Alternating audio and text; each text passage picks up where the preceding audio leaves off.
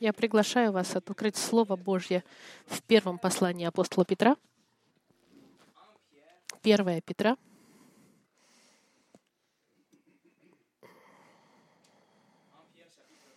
Первая глава.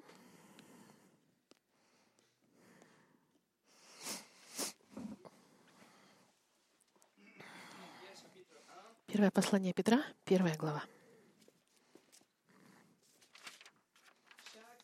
Каждое, каждое существо живое, человеческое сегодня на планете имеет наследие. Каждый человек, который когда-либо жил на планете, имел наследство. И у нас у всех есть какое-то наследство. В тот момент, когда наше сердце перестает стучать, Библия заявляет, что мы рождены наследниками гнева.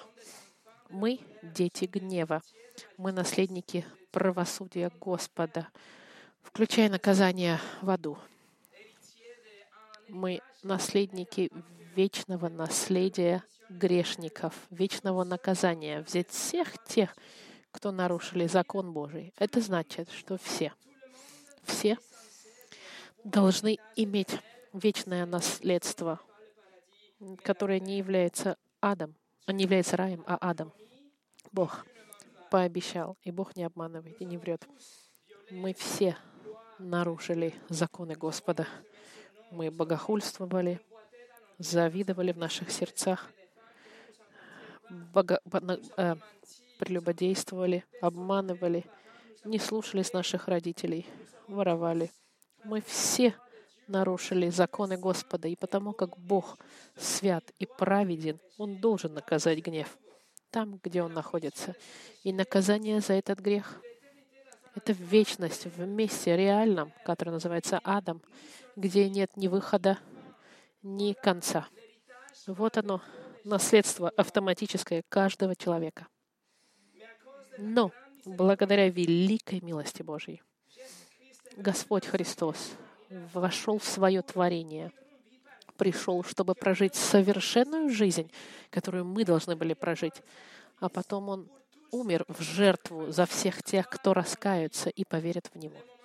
В момент, когда мы признаем наш грех и доверяем Господу Христу как нашему Господу и Спасителю, Бог нас переносит из области тьмы в область света. Он, он отменяет нашу смертную казнь прощает и дает нам вечную жизнь в раю. Он нас обнимает и принимает, как если бы мы никогда не грешили, и дает нам рай и божественное наследие. Мы, как дети Господа, как христиане, у нас с вами наследство на небесах. И именно это сегодня мы с вами будем изучать в нашем продолжении изучения послания Петра. Наследство на небесах. Но до того, как мы начнем, давайте помолимся. Господь, мы благодарим Тебя за Слово Твое, которое достаточно и авторитетно, и безошибочно, и свято, и передает нам все то, что Ты хочешь, чтобы мы знали для жизни и для вечности. Господь, какое наследство невероятное нас ждет. Помоги нам сегодня, пожалуйста, видеть это и понять, понять величие этого вечного наследства на небесах, чтобы в конце этой службы мы поняли и возлагали глаза только на наше спасение и наследство на небесах и милость во Христе, чтобы познавать Тебя все больше и больше к спасению и к вечности. Господь, благослови проповедь Слова Твоего сегодня именем Христа. Аминь. Сегодняшнее послание называется «Наше наследство». Как вы знаете, мы начали изучение первого послания Петра несколько месяцев назад. Мы идем медленно, но верно через это послание. Послание, которое Петр написал под вдохновением Духа Святого, чтобы укрепить церковь. Церковь, которая находилась в момент гонения, возрастающей во времена императора Неро. И целью этого письма было укрепить церковь и укрепить эту церковь доктриной библейской, теологией — чтобы церковь могла остаться крепкой в, их, в своей вере. Чтобы немножко посмотреть, что мы с тобой видели, помните, мы изучили, что наша личность, вся разница вместе с нашей уверенностью в характере Бога базируется на факте исторического воскрешения Христа. Я сказал с самого первого послания в этой серии, что первое послание Петра очень важно для нас сегодня. Это послание, которое мы должны изучать из-за контекста, в котором мы находимся с вами сегодня, и направления, которое берет этот мир. Это послание, которое укрепит нас в тяжелые времена. И последний раз, до нашей рождественской паузы, мы видели в третьем стихе новое рождение во Христе, и мы видели, что два последствия нашего рождения являются это надежда живая, надежда здесь, пока мы живем. Мы живем живую надежду, не такую, как, как мирская надежда. Но у нас также есть с вами наследство. Наследство в третьем и четвертом стихе. Но все эти две вещи базируется на воскрешении Христа. Как вы знаете, все наши послания, они записаны на русском и на французском языке на нашей странице интернета, если вы хотите посмотреть. Сегодня мы продолжаем наше изучение. Мы будем с вами изучать с 3 по 5 стихи. Но наш главный стих будет 4 и 5 стих. Зачитаем с вами третий стих, первое послание Петра. Благословен Бог и Отец Господа нашего Иисуса Христа, по великой своей милости, возродивший нас воскресением Иисуса Христа из мертвых к упованию живому, к наследству нетленному, чистому, неувидаемому, хранящемуся на небесах для вас. Силой Божьей через веру соблюдаемых ко спасению, готовому открыться в последнее время.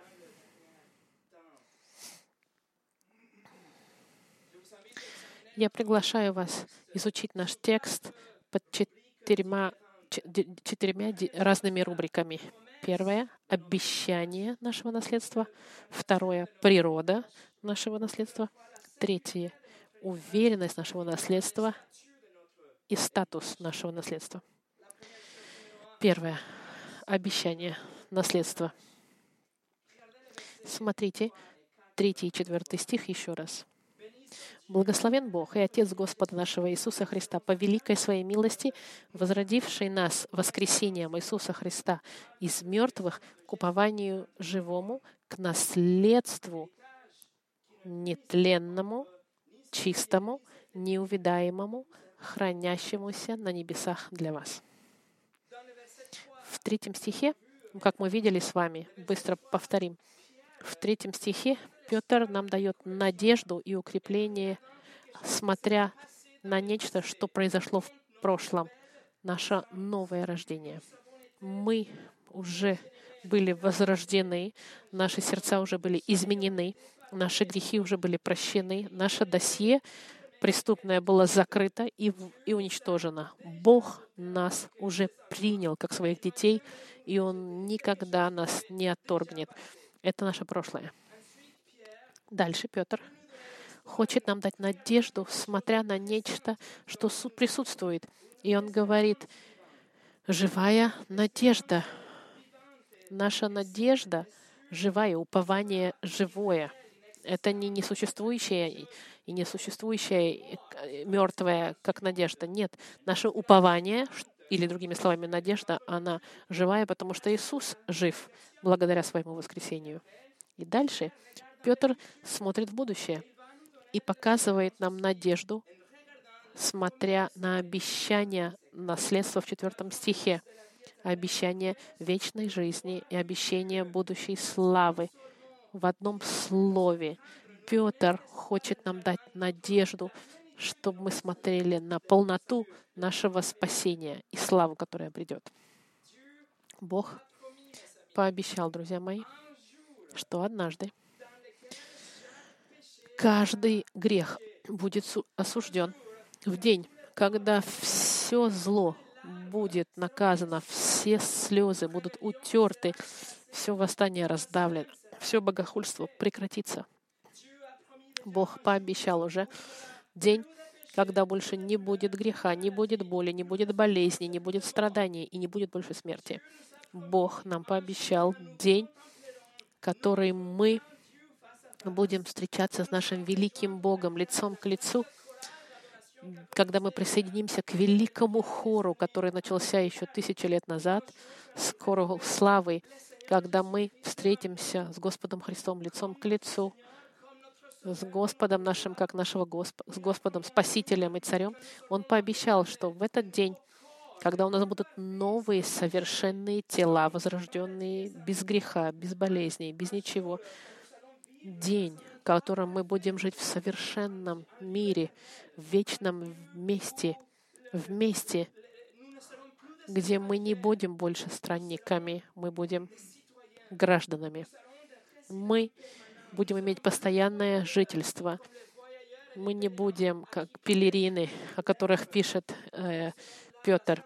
Мы будем в нашем царстве под царством Христа Царя. И все колени преклонятся перед Царем Царей и Господом Господ. Вот наше наследство и обещание в Слове Господа. И еще раз, в одном слове Господь нам пообещал спасение и полноту нашего спасения. Видите, спасение — это гораздо больше, чем прощение грехов. Это начинается с прощения грехов, но это гораздо больше, чем это. Слово, используемое в четвертом стихе, к наследству — это слово на греческом языке, которое имеет в виду ко всему владению, которое у нас есть в жизни, но которое будет разделено потом, чтобы раздать наследникам. Это слово, которое используется для наследства отца, которое разделяет свое наследство, чтобы отдать детям, которое пообещал детям, членам своей семьи, и раздаст. Наследие. Я приглашаю вас Э, приглашаю вас пойти в послание к Ефесянам, вторая закладка. Э, к Ефесянам, первая глава. Послание к Ефесянам, первая глава. Павел пишет в отношении нашего наследства, начиная с 11 стиха. 11 стих. Первая глава, 11 стих. В нем, имеется в виду Христосе, мы и сделались наследниками, быв предназначены к тому по определению совершающего все по изволению воли своей. Теперь 14 стих посмотрите, когда он говорит о Духе Святом, который, Дух Святой, есть залог наследия нашего для искупления удела Его в похвалу славы Его. Теперь 18 стих посмотрите и просветил очи сердца нашего, дабы вы познали, в чем состоит надежда призвания Его и какое богатство славного наследия Его для святых. Бог пообещал наследство, славное наследство, верующим. Нечто, что идет превыше нашего понимания, Он просто пишет, это богатство славы Его наследия. Он не может описать подробно это все. Он просто, мы пытаемся понять, что же это за слава наследства. Послушайте, к евреям написано послание к евреям, и потому Он, и Христос Иисус есть ходататай Нового Завета, дабы вследствие смерти Его, бывшей для искупления от преступлений, сделанных в Первом Завете, призванные к вечному наследию, получили обетование. У нас наследство есть, обещанное Богом, как усыновленные, удочеренные дети Бога, мы имеем наследие на небесах. И все, что наследовать будет Христос — будет принадлежать нам, потому что мы сонаследники с Ним. А теперь пойдемте послание к римлянам. Э, я вам зачитаю. У кого нет? Я зачитаю послание к римлянам, 8 глава, 16-17 стих. Я зачитаю. «Сей самый Дух свидетельствует Духу нашему, что мы дети Божьи. А если дети, то и наследники, наследники Божии, сонаследники же Христу, если только с Ним страдаем, чтобы с ними прославиться. Это значит, что мы наследники всего того, что Бог хочет нам дать, но мы также и наследники того, что Христос получит. послание, тогда что же получит Христос? Именно это мы будем разделять с Ним. Мы сейчас это увидим вместе. Но нужно понять, что в старозаветные времена э, земля обетованная была обещанием Божьим, наследием еврейского народа. Это являлось частью союза с Авраамом, обещание Бога, землю обетованную. Бог пообещал наследие. И послушайте меня.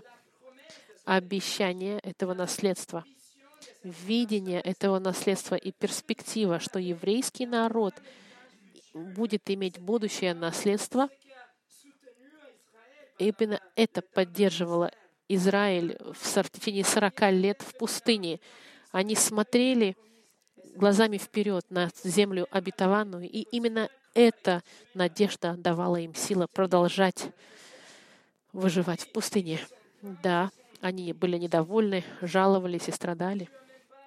Бог даже не хотел, чтобы поколение зашло в землю обетованную, но пока они были живы, их наследие было как бы светом в конце туннеля.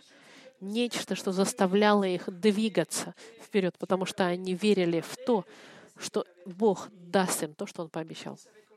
Они доверяли и шли, потому что их путь был просто путем, чтобы дойти до, до наследия. Они знали, что это закончится когда-нибудь их путешествие. Но для нас наше наследие — это то, что Бог нам пообещал во Христе. Это не какой-то кусок земли. Это целая земля.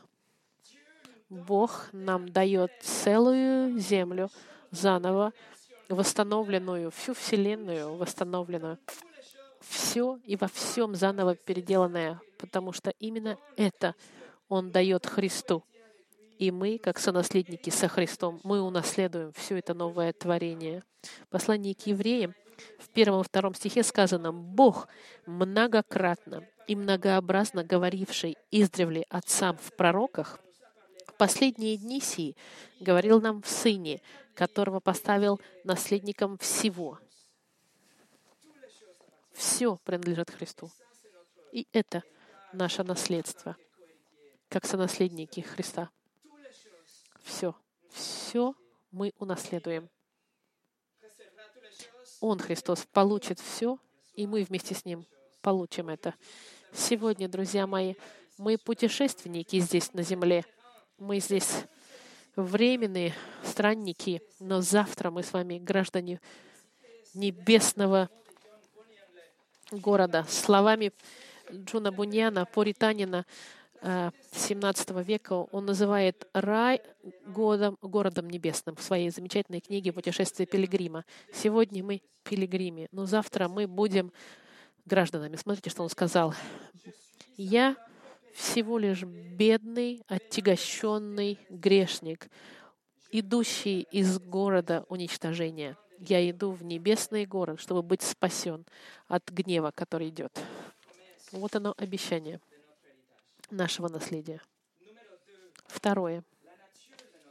Природа нашего наследия. Мы возвращаемся в наше послание Петра, первую главу,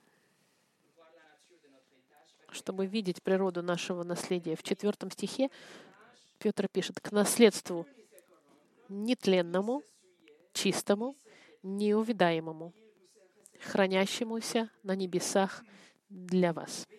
Обратите внимание, как Петр использует э, три последовательных слова. Он описывает природу нашего наследия. Он говорит, оно не может тлеть, не может загрязниться и не может увидать.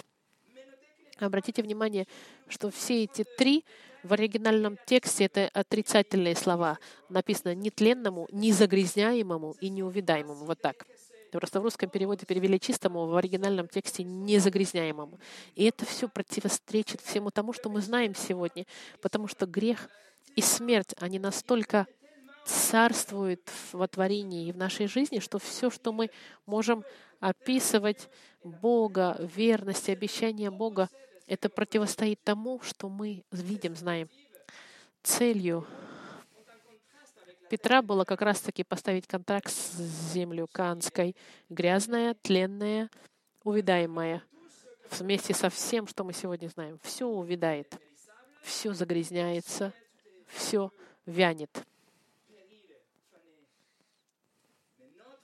Но наше наследие, в котором полнота нашего спасения не может не тлеть, не загрязняться, не завидать. Посмотрите каждый из этих трех прилагательных. Первое. Петр использует слово «нетленному». Греческое говорит о чем-то, что-то, что не может быть разлагаться и уничтожаться. Наше наследие — это нечто, что невозможно уничтожить. Нечто, что не может потерять свою жизнь. В отличие от всего того, что мы знаем здесь на земле, наше наследие не содержит проклятие смерти, проклятие разложения. Творение, вместе полное творение подчиняется смерти. Но наше наследие в небесном области не может быть тленным. Оно, напротив, разделяет нетленную природу Бога. Интересно знать, что гл, э, корень этого прилагательного используется иногда в описании уничтожения города э, армией. И в контексте этого письма Петр хочет поставить контраст между уничтожением, которое сделали римляне в жизни Э, еврейского народа и природа, которая разлагается. Петр хочет видеть, чтобы мы видели, например, может быть, Рим или Иерусалим, который тлеет, даже если был когда-то прекрасный город, как он разлагается и может быть уничтожен. Читатели Петра знали, что земля обетованная, кананская, была, была тленна загрязнена, и даже разрушена и развалена ассирийцами, вавилонийцами, персами. Еврейский, Израиль постоянно был уничтожаем. И в этот момент, в дни Петра, Израиль был захвачен римлянами. И через пять лет после этого письма Иерусалим будет уничтожен, включая храм. Все, все внутри небесной реальности, все вне Господа является тленным. Все творение, оно постоянно подвергается разложению в соответствии с посланием к римлянам. Только с Богом мы можем иметь природу характера Бога, которая нетленная. Например, Бог, Он нетленный. Например, в послании к римлянам, 1 глава, 23 стихе сказано, что грешники заменили славу нетленного Бога, изменили в образ подобного тленному человеку. В послании к Тимофею 1.17, мы с вами зачитали, было написано «Царю же веков, нетленному, который не разлагается, невидимому, который не умирает» единому премудному Богу. Слово Господа также нетленно, когда имеет природу Божью. В послании Петра, посмотрите, 20, в послании Петра, в первой главе, отпуститесь на, 20, на 23 стих, на 25. Так, 23. «Как возрожденные не от тленного семени», 23 стих, но от нетленного, от Слова Божьего, живого и пребывающего вовек. Ибо всякая плоть, как трава, и всякая слава человеческая, как цвет на траве. Засохла трава, и цвет ее опал, но Слово Господа пребывает вовек. Природа Бога, она нетленная, Слово Господа нетленное, и наши тела, возрожденные, тоже будут нетленными. В послании к Коринфянам в 15 главе нам сказано, «Говорю вам тайну, не все мы умрем, но все изменимся вдруг, во мгновение ока, при последней трубе, ибо вострубит, и мертвые воскреснут нетленными, и мы изменимся. Вот оно первое слово, нетленное. Нетленное. Наше наследие, оно нетленное. Второе слово, которое использует Петр, чистое, в оригинальном переводе незагрязненное.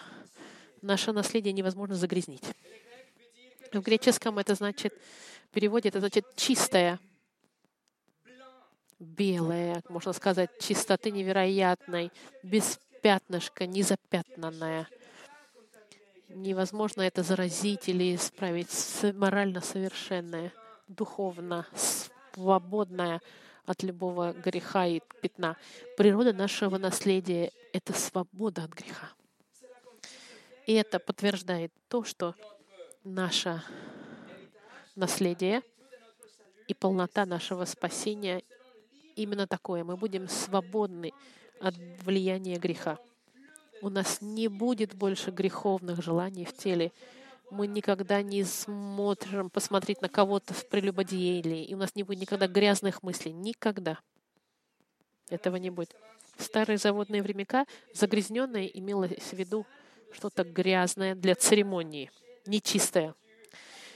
В нечистоте никто не мог приблизиться к храму Божьему, и нужно было пройти через специальную церемонию освящения и очищения из-за греха, который у нас в сердце у всех. Земля была также загрязнена из-за греха. Не только Бог проклял землю, но из-за нашего греха мы постоянно загрязняем землю. Бог сказал через пророка Исаию, 24 главе, в 4 и 5 стихе, он сказал, «И земля осквернена под живущими на ней, ибо они приступили законы, изменили устав, нарушили вечный завет». Через Еремию Бог сказал, что Он дал землю, которая была хорошая, но как последствие греха земля стала была осквернена. Вторая глава Еремии, 7 стих. «И я вел вас в землю плодоносную, чтобы вы питались плодами ее и добром ее, а вы вошли и осквернили землю мою, и достояние мое сделали мерзостью». Земля тоже проклята, но еще и она наша природа оскверняет даже землю. Но земля обетованная, еврейское э, наследие было осквернена идолопоклонничеством других народов и идолопоклонничеством израильтян самих. Но наше наследие не сможет быть загрязнено. Наше наследие имеет характер Христа, святой, невинный, без, незапятнанный, отделенный от любого греха. Именно таким является Христос в соответствии с седьмой главой евреев. Наше наследство незапятнанное, и никогда никакого греха не войдет в наше наследство, и никакое пятнышко не запятнает. В книге Откровения, говоря о Новом Иерусалиме, Иоанн пишет в 21 главе 27 стихе, «И не войдет в него ничто нечистое, и никто преданной мерзости и лжи, а только те, которые написаны у Агнца в книге жизни. В 22 главе сказано, а вне псы и чародеи, и любодеи, и убийцы, и идолослужители, и всякий, любящий и делающий неправду. Вот оно, какое у нас наследство, и полнота нашего спасения никогда не будет загрязнено грехом. Никакого пятна. Подумайте об этом, друзья мои, ни пятнышки греха. Как это будет? Каков будет денек такой жизни без греха, где будет ноль греха? Ни одной плохой мысли, ни одного плохого желания, никакого действия, никакого слова грязного. А мы говорим с вами не об одном дне, а о, о вечности безгрешной. Подумайте об этом. Джон МакАртур сказал, когда меня спрашивают, что же меня больше всего привлекает в раю, это не золотые а, улицы и не двери а, из а, жемчужин, но это отсутствие греха. Третье слово, которое Петр использует в четвертом стихе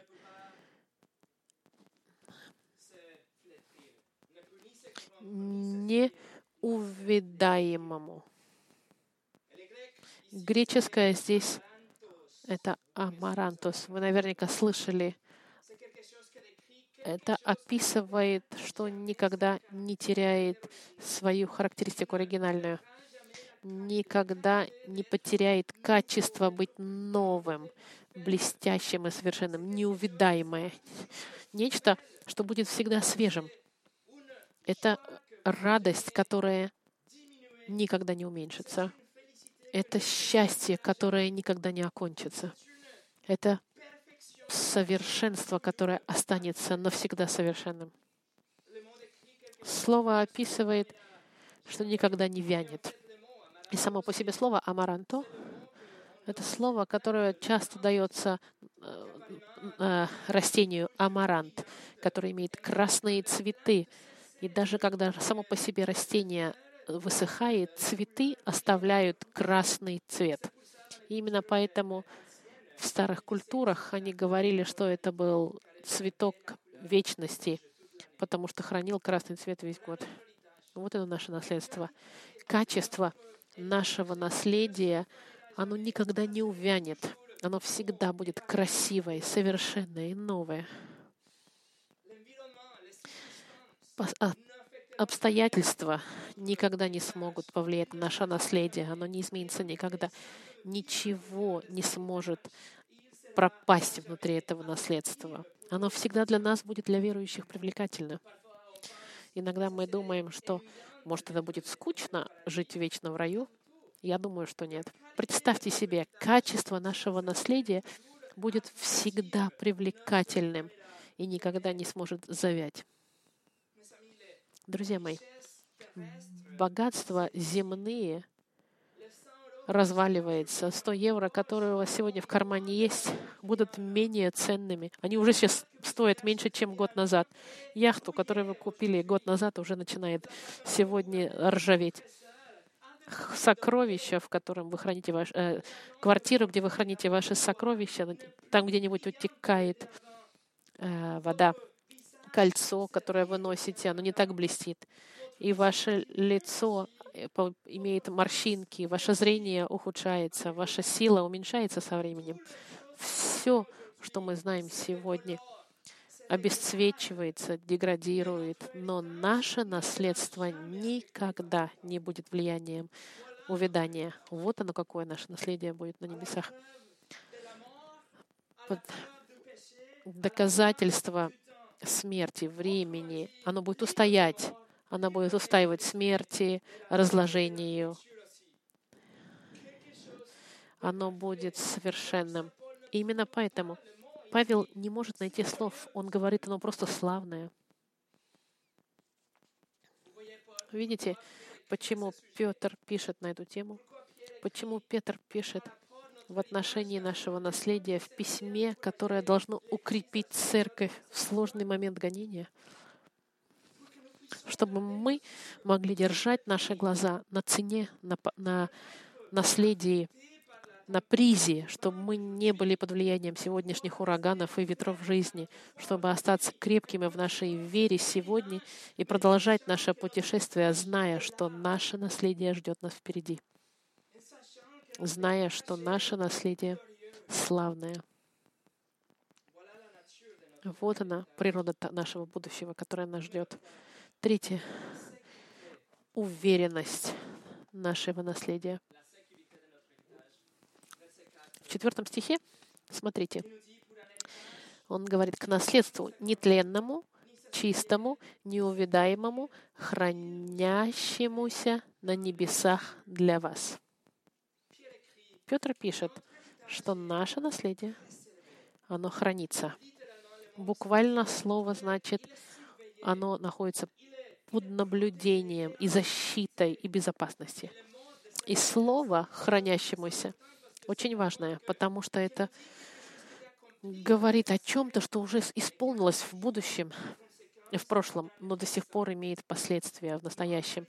Наше наследство, оно хранится от вечности и всегда в безопасности. сегодня. Я вам задам четыре вопроса в отношении безопасности и, уверенности. Первое. Кто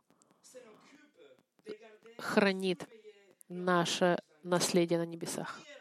Кто отвечает за защиту наших небес? Ответ — Господь Всемогущий.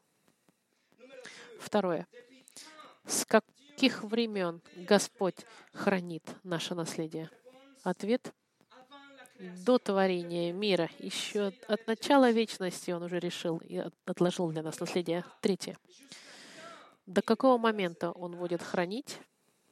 Ответ — до того момента, как он вам его отдаст, он хранит наследие, защищает, чтобы вам дать. Он будет охранять до того момента, как вы, будете его, как вы его получите. Последний вопрос. А в ожидании, если Он защищает наше наследие и даст нам в один день, тогда кто может украсть это наследие Божье? Очень легко ответить. И тот, кто сможет справиться с Богом. Есть ли такой, кто мог бы украсть что-нибудь у Бога? Есть ли такой, который был бы сильнее Бога? Есть ли такой, кто мог бы победить Бога? Они бы смогли украсть его наследие. Если бы такой человек существовал, тогда наследие было бы в опасности. Но такой человек или существо не существует, которое был бы сильнее Бога, тогда ваше наследие в полной безопасности. Заключение. Ваше наследие гораздо в большей безопасности. Не только Бог хранит наше наследие и защищает наше наследие на небесах, Он защищает и хранит нас, чтобы мы могли получить это наследство однажды. Другими словами, мы, чтобы не нашлись без рая или рай без нас. Бог должен защищать. Он хранит рай и наследие, но Он и хранит нас и народ, который получит наследие рай. Петр хочет по-настоящему подчинить, подчеркнуть здесь, что наследие хранится Богом, и что вы также, также хранимы Богом.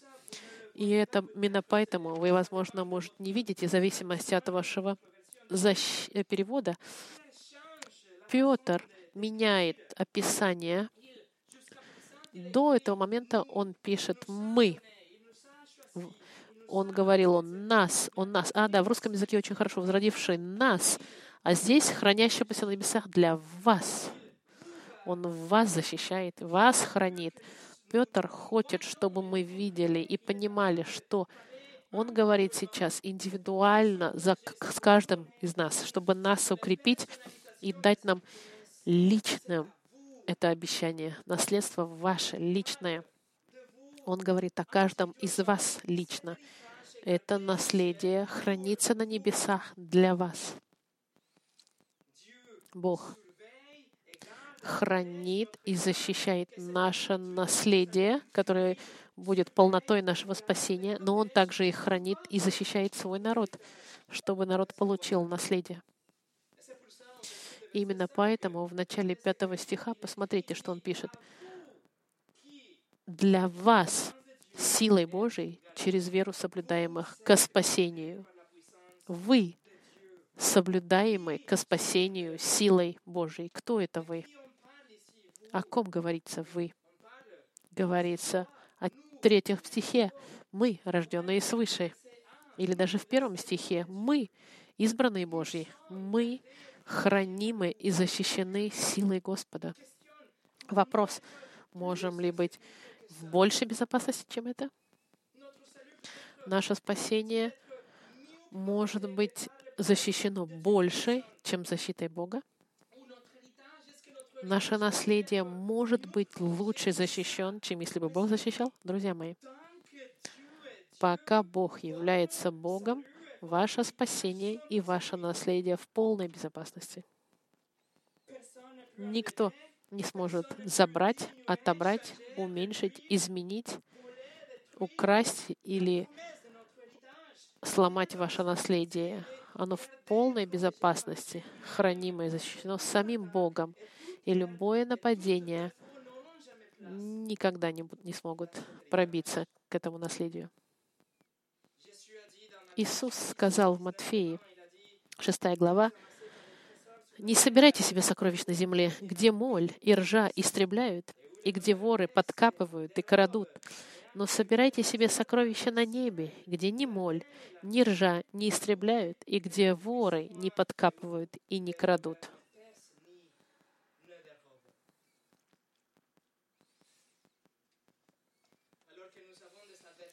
Даже если у нас на, небе, на, на земле здесь есть враги, которые пытаются уничтожить все, что связано с Богом и имеет отношение к Слову Божьему, есть у нас наследие на небесах. Обещание, что никакая сила, натуральная, супернатуральная, не сможет никогда уничтожить это наследие для нас. И это обещание, и это наследие должно быть для нас светом в конце туннеля, которое хранит нас в этом путешествии по жизни, пока мы живы на земле. Обещание который хранил еврейский народ в пустыне 40 лет. Обещание наследия. И у нас такое же обещание, гораздо большее и славное, чем земля обетованная. Десять тысяч раз лучше, если не больше. И это наследие, и этот народ, которым мы являемся народом, мы в безопасности.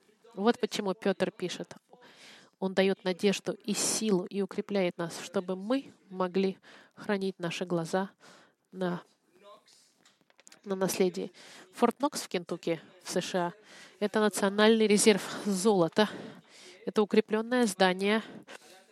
Внутри этого здания есть больше пяти тысяч э, золотых слитков и других ценных объектов, которые хранит государ... правительство. Это самое, наверное, защищенное здание на планете. Его подземная комната, дверь весит больше 22 тонн из нержавеющего металла. Оно защищено разными уровнями безопасности, например, конечно, камеры и сигнализации, и минное поле, микрофоны, есть колючая проволока, армия, радары, детекторы движения, автоматические автоматы.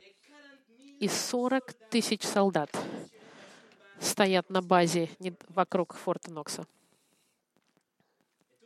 И все это, друзья мои, несравнимо с безопасностью, которая у нас есть в нашего наследия. Наше наследие — оно вечное, на небесах, защищено Богом, свободное от смерти, от разложения, от разложения, от, гре- от греха и от времени, хранимое самим Богом и защищенное Его всемогучей рукой, Его любовью и верностью к нам. И в заключение, четвертое. Статус нашего э, наследие. Посмотрите в пятом стихе.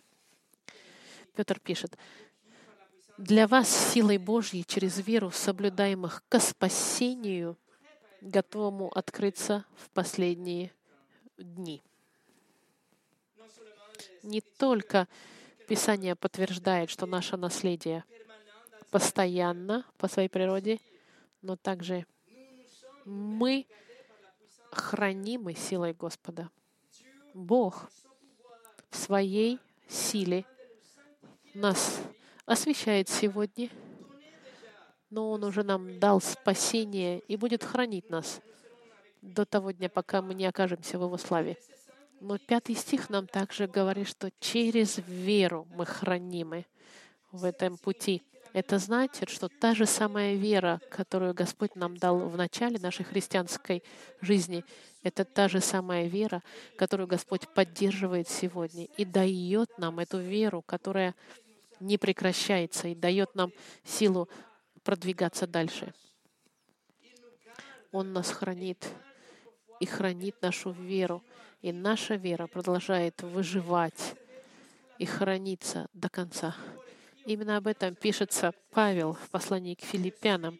«Будучи уверен в том, что начавший в вас доброе дело, будет, имеется в виду спасение, будет совершать его даже до дня Иисуса Христа». Значит, потому как Бог хранит свое наследие, наше наследие, и хранит нас, и стимулирует нас, наше спасение готово. Наше спасение готово и исполнено. Господь даст нам его в последние дни, но оно уже исполнилось. Наше спасение было исполнено, потому что оно было уже предрешено. Наше спасение и наследие готово, чтобы быть нам открыто в последние времена. Но Петр нам говорит, что наше наследие будет открыто в последние дни. И здесь мы говорим о конце истории человеческой, конце всех эпизодов жизни на планете. Последний день, когда Иисус Христос вернется, и после вознесения церкви, после скорби, семи лет скорби и установления Его царства, вечное время начнется, и новая земля, и новое небо будут воссозданы. И в конце концов, друзья мои, наше наследие — это сам Бог. То, что мы будем с Ним навечно, псалмист знал. В 15 стихе он написал, «Господь есть часть наследия моего», говоря о своем наследии. Еремия в самые сложные моменты своей жизни писал, «Господь — часть моя, говорит душа моя. И так буду надеяться на Него. Именно на Нем он надеялся, зная, что Господь его держит и является его наследием. Друзья мои, ваше спасение готово. Мы обладаем всеми благами христиан, отвеченные молитвы, Дух Святой, который дает нам понимание Святого Писания. Но полнота нашего спасения — она еще не дошла до нас. Полнота нашего спасения, мы получим ее тогда, когда мы будем лицом к лицу к Богу, с Богом, перед Господом нашим Христом, без, безгрешными, без болезней. Место совершенное навеки, которое никогда не будет загрязнено. Тогда смотрите глазами своими на это наследие. Поднимайте свой взор, когда вы продолжаете в этом путешествии по земле и знайте, что ваше наследие в безопасности ждет вас. И знайте, что ваше наследие будет сохранимо, и вы будете хранимы. И знайте, что ваше наследие готово быть вам отдано. Оно вас ждет. И это наследие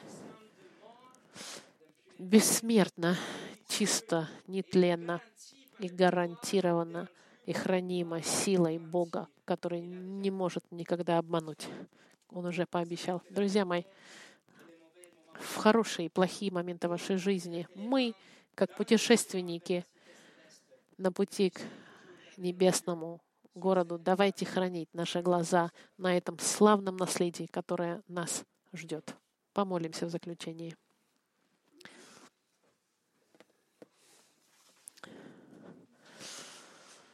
Господь, мы благодарим Тебя за Слово Твое. Через без Слова Твоего мы бы даже не знали ничего, ни о жизни, ни о будущем. Ты решил открыть нам все это, чтобы мы могли познать Тебя, и чтобы у нас могла быть перспектива вечная, чтобы мы могли смотреть глазами своими на небесный город, на наследие совершенное с Тобой в вечности. Господь, я молю, за моих братьев и сестер, присутствующих здесь, чтобы Слово Твое хранило нас в истине, чтобы Ты мог укрепить свою церковь, и чтобы Ты мог дать нам силу свидетельствовать во времена испытаний. Господи, мы без Тебя ничего. И молим Тебя, чтобы Слово Твое меняло нас, и Ты посещал нас через Духа Твоего, чтобы мы могли служить Тебе в этом городе, который так нуждается в Тебе. Именем Христа. Аминь.